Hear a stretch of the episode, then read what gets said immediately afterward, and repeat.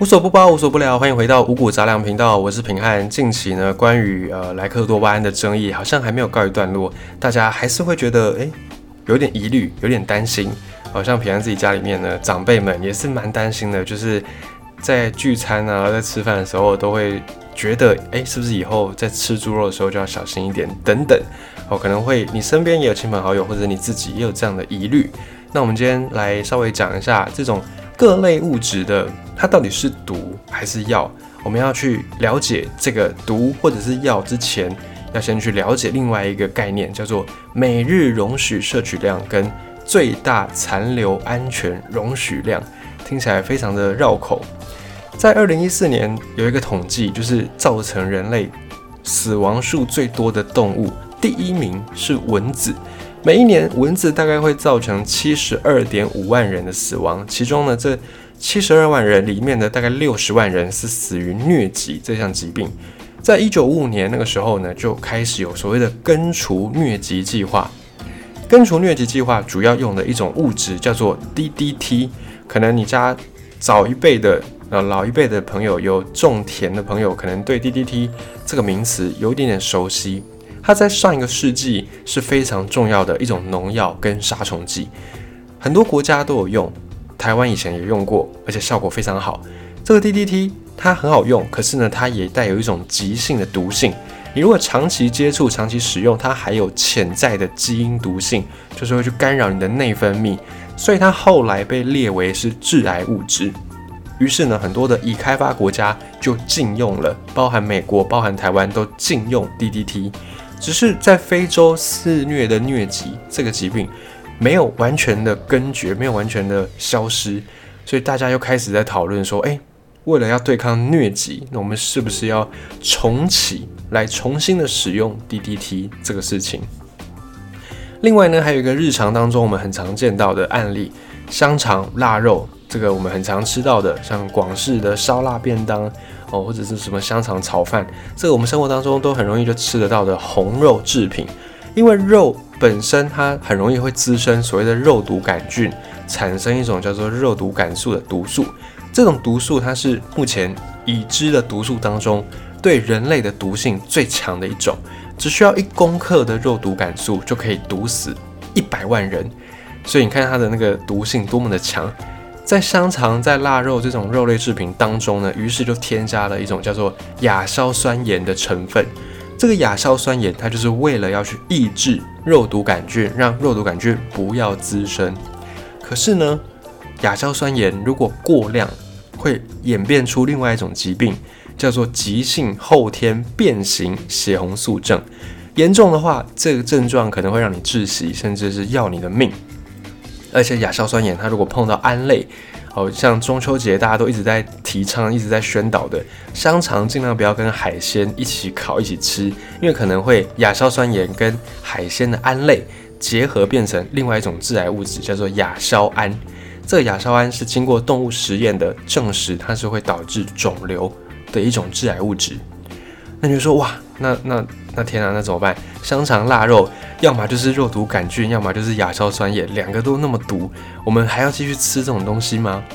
呃，其实也倒不用这么害怕，因为呢，我们刚才讲的 DDT 也好，亚硝酸盐也好，亚硝胺也好，我们都没有讲到剂量，我们都只有讲说这个成分会怎么样。可是呢，你把剂量这个元素给它加进来一起讨论，你就会发现其实没有这么恐怖。在讲一个东西有毒或者是没有毒的时候呢，也别忘了考虑剂量的概念，因为其实，在大自然当中，任何的物质它都或多或少一定有一些毒性，只是你的剂量多跟少造成的结果会不一样。像水，这是在地球上的生命要维持生命必须要有的一个元素，水这个东西你喝太多也会造成水中毒啊，那更何况是有剧毒的这种肉毒杆菌素。那肉毒杆菌素它也不是完全就碰不得，在一定的剂量之下，肉毒杆素有没有很熟悉？没错，就是医美的那种肉毒杆菌，就是从这个地方来的。肉毒杆菌、肉毒杆素在一定的剂量之下，它是可以拿来做微整形，拿来处理你的皱纹的。那么像 DDT、像硝酸盐这种有毒的物质，它本身毒性比较高。你说你如果有疑虑，你不要用，可不可以？当然可以，只是呢，你就要面临到另外一个比较不好处理的问题。比方说，你不用 DDT，那你可能，呃，你就要面临到你的菜啊，可能会被虫蛀的很多，或者是你可能要面临到疟疾这种蚊子传播的疾病，或者是你硝酸盐不用，那你可能就没办法吃香肠，因为肉类的腐败会产生肉毒杆菌素，你如果不加亚硝酸盐，没有去防治这种肉毒杆菌，那你的肉类的保存就要非常的留意，所以就会变成说。你要不用可以，但你就要承担不用的那个结果，就是这样子。那么在日常生活当中，其实你很难完全不要碰到这种食物添加剂，不要碰到农药，不要碰到杀虫剂，其实真的很难很难。那既然很难，既然没有办法避免，我们要怎么样自保呢？我们就要去参照这个最大容许量，或者是每日容许摄取量。这些什么什么量在制定的时候呢，大多都会用动物来做实验，从动物的实验，从动物身上去判断说怎样的剂量是没有明显的不良反应，就是可能在一百个单位里面，这个动物它没有出现明显的不良反应，就可能有点反应，可是不是那么明显，没有明显的不良，这样子呢，在统计上面就叫做最大剂量。无明显不良反应剂量，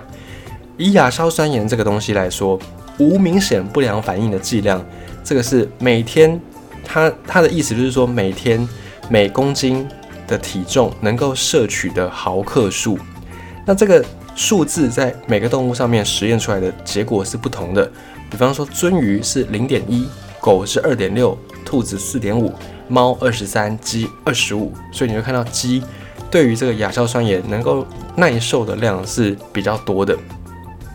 那你算出这个无明显不良反应剂量之后，再去给它一个安全系数。这个安全系数就是说，在动物实验上面是这样子，可是当到人身上的时候，我们为了要保险起见，会让这个数字低一点，就是把它的标准再放得更加严格。通常这个安全系数会除一百。就像鸡可能是二十五，我们就会把它除以一百，就变成零点几这样子，零点零几的这样的一个量。这个量呢，到人类身上就叫做每日容许摄取量，英文叫做 ADI。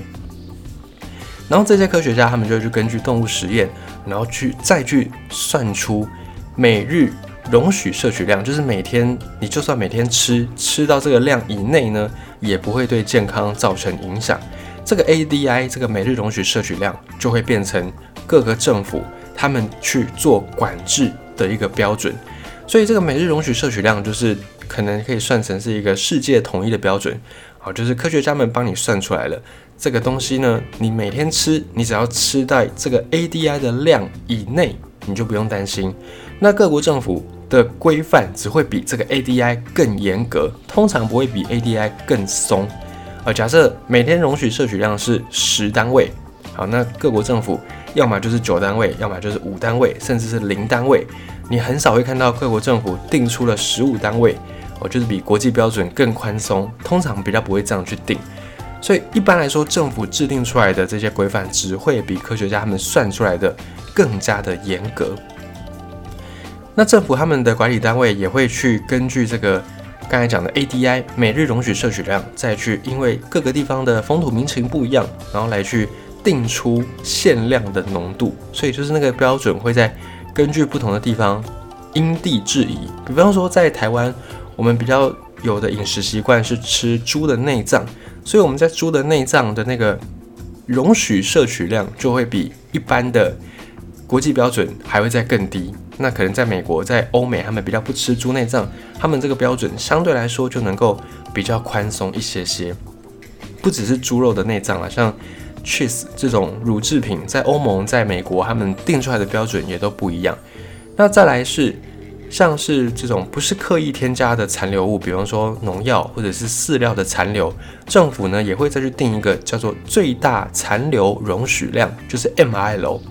就是你可能喷洒农药，然后你喷洒到一个阶段之后，这个农药它会有一个衰退期，就是它可能过了一段时间之后，它就不会残留了。可是呢，这个只能算是一个估计，大概没有办法完全百分之百都没有残留。所以这个时候，对于这种不是刻意添加的残留物，你不是故意去添加这些农药让它残留在这个药上面，而是你喷洒了，也经过了一段时间，哦，可是还是有剩下残留的。关于这个量，政府也有去定一个叫做最大残留容许量，英文叫做 MRL。这个 MRL 就是把它当成是执法的标准，就政府规定说，哦，你要喷洒农药可以，可是你不能。在一个时间之后，你不能够留下来的农药超过这个量。这个量呢，并不是说超过就会中毒，并不是这样子，而是说你超过了，那可能代表你平常喷的量太多了。那你可能在喷洒农药的时候，喷洒的量就要少一点。你本来喷一瓶，你可能就只喷三分之二就好了。所以 MRL 它只是一个政府在执法的标准，并不是我们在摄取这个东西会不会中毒。的标准，你如果要知道这个东西摄取多了会不会中毒，你要参考的是每日容许摄取量，然后你要去考虑到饮食习惯等等。那这个 MIL 就是最大残留容许量，它是政府对这些生产者之间的一个规范，它是一个管制的手段，因为政府没有办法就是每派人每天再去看你喷的农药喷多少喷多少，所以它只能够在最后的时候用这种。最大残留容许量来去给大家一个能够遵守的规则，你不要超过这个量。那你在使用这些农药也好，使用这些药物也好，饲料上面的残留也好，你就是能够合法的在一个标准当中。像 DDT，我们刚才一开始讲到的这个杀虫剂，这个农药也是这样子，它在世界卫生组织有定出一个每日容许摄取量，就是 ADI。就是你每一天你都吃 DDT，你吃零点零一个单位，你每天吃是没有问题的。可是呢，因为在台湾、在美国，我们都禁用了 DDT，所以在台湾我们是不能够检出这个东西的。在鸡蛋、在肉、在 cheese 乳制品上面，只要检出 DDT，就是不合我们的法规。你就会看到，虽然世卫组织有定出一个每日容许摄取量。可是，在台湾，因为我们禁用 DDT，所以原则上来说，你不能够在任何的东西上面发现 DDT 的残留。也因此，每日容许摄取量 ADI 跟最大容许残留量 MRL，它是两个不一样的概念。一个是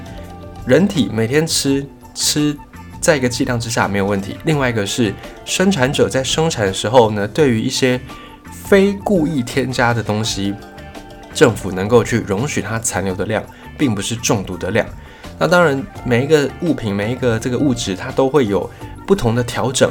所以，只要你看到这个每日容许摄取量，或者是最大容许残留量，你就再稍微注意一下，然后去看，哎，是不是符合现在我们的法规，符合国际上面的一个标准？那基本上你在吃东西的时候，虽然它有些添加物，但你也不用。太大惊小怪，不用太担心，觉得说啊，我好像吃这个东西，我就会就会中毒，就会致癌，就会怎么样怎么样。其实呢，在一定剂量之下，哦，这些物质对人体来说，通常是在一个我们能够负荷、能够代谢的范围之内。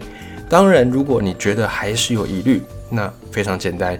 不要摄取，就不会有摄取量的问题。哦，你如果还是很担心。那当然，我们都是可以自由选择自己要吃什么或不吃什么，你就不要去吃，这样你也不用去担心这么多的问题了。